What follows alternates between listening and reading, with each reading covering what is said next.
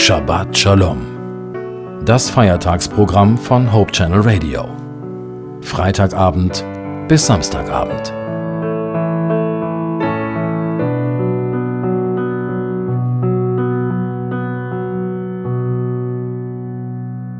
Was brauchen wir wirklich, um leben zu können? Unser Körper braucht Sauerstoff, damit die Zellen in unserem Körper am Leben bleiben. Mit jedem Atemzug nehmen wir genau die Menge Sauerstoff auf, die wir brauchen.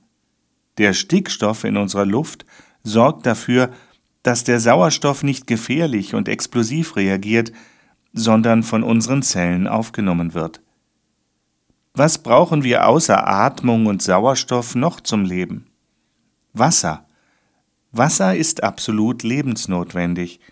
Nur mit ausreichend viel Wasser funktioniert unser Körper zuverlässig. Weil wir mit jedem Herzschlag Energie verbrauchen, benötigen wir natürlich auch feste Nahrung. Und was erhält uns noch am Leben? Mich amüsiert ein Spruch, den wir benutzen, wenn wir uns zum Beispiel über unsere Einkünfte Sorgen machen. Oder wenn wir gerade keinen Hunger haben. Nun iss mal was, oder willst du von Luft und Liebe leben? Natürlich sind Luft und Liebe nicht das Einzige, was wir zum Leben benötigen. Ich weiß. Aber ich weiß auch, Luft und Liebe sind ganz entscheidend für unser Überleben. Wer nicht frei saubere Luft atmen kann, für den wird das Luftholen sehr anstrengend. Und die Liebe ist ebenfalls entscheidend für unser Wohlergehen. Ohne Luft und Liebe verkümmern wir, ja sterben wir.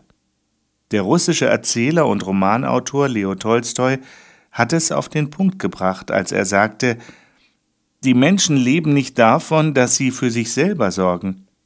Sie leben von der Liebe, die in den Menschen ist. In wem Liebe ist, in dem ist Gott. Gott ist in ihm, weil Gott Liebe ist. Recht hat er. Damit gibt Tolstoi ziemlich genau den Inhalt von 1. Johannes 4 wieder. In Vers 7 bis 11 heißt es, Ihr Lieben, lasst uns einander lieb haben, denn die Liebe ist von Gott, und wer liebt, der ist aus Gott geboren und kennt Gott. Wer nicht liebt, der kennt Gott nicht, denn Gott ist Liebe.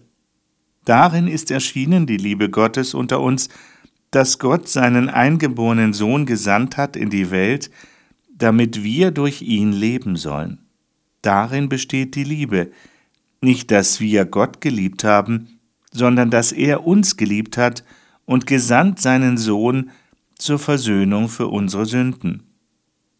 Ihr Lieben, hat uns Gott so geliebt, so sollen wir uns auch untereinander lieben. Der erste Johannesbrief gehört zu meinen Lieblingsbüchern in der Bibel. Der Kontrast unserer menschlichen Gefühle und Gottes Liebe wird hier besonders eindringlich geschildert. Ich bin Gott sehr dankbar, dass Gott uns dieses Leben ermöglicht. Trotz aller Schwierigkeiten weiß ich mich in Gott geborgen. Ich wünsche Ihnen eine gesegnete neue Woche, in der Sie auch einmal Zeit zum Durchatmen finden. Genießen Sie Luft und Liebe. Alles Liebe wünscht Ihnen Ihr Joachim Lippert.